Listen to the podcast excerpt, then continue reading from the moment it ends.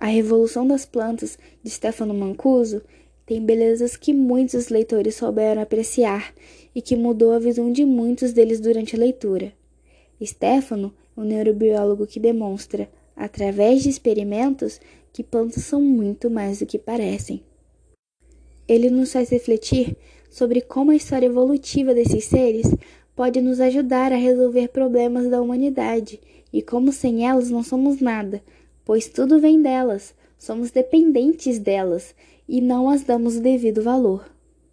Um trecho que resume essa importância é: Qualquer que seja o destino, próximo ou distante, escolhido como próximo passo na expansão espacial, não poderemos ir sem as plantas. No entanto, estamos inclinados a negligenciar isso. De fato, seria melhor dizer que tendemos a recalcar um pressuposto indiscutível. Nós humanos somos totalmente delas. A comida e o oxigênio que consumimos são produzidos pelo mundo das plantas. Sem o último, a vida não seria possível. Se pensarmos nisso com frieza, é evidente que se trata de uma dependência real, o que limita nossa capacidade de nos movermos no universo. Deveríamos ter consciência do fato de que as plantas são o motor da vida.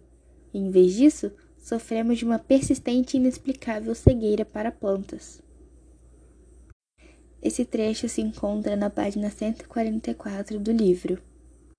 Após esse baque, olhar uma planta diferente é quase que inevitável, né? As comparações feitas por Stefano faz criar um paralelo entre o funcionamento do mundo e o das plantas, e graças a isso o livro fora muito elogiado. Um exemplo dessa admiração é a crítica que foi publicada pelo jornal Wall Street Journal.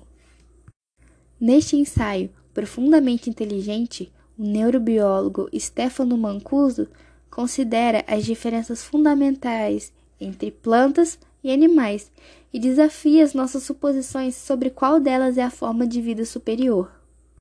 Na visão de Stefano, mostrar ao mundo que as plantas não são simplesmente seres inanimados com base nas provas é de extrema importância para a evolução humana, pois ignoramos recursos ótimos importantes que fazem parte do dia a dia da maioria dos indivíduos.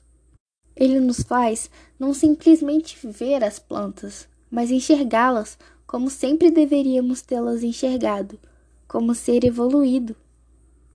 Stefano mostra também que devemos nos basear nesses fatos para que possamos projetar um futuro.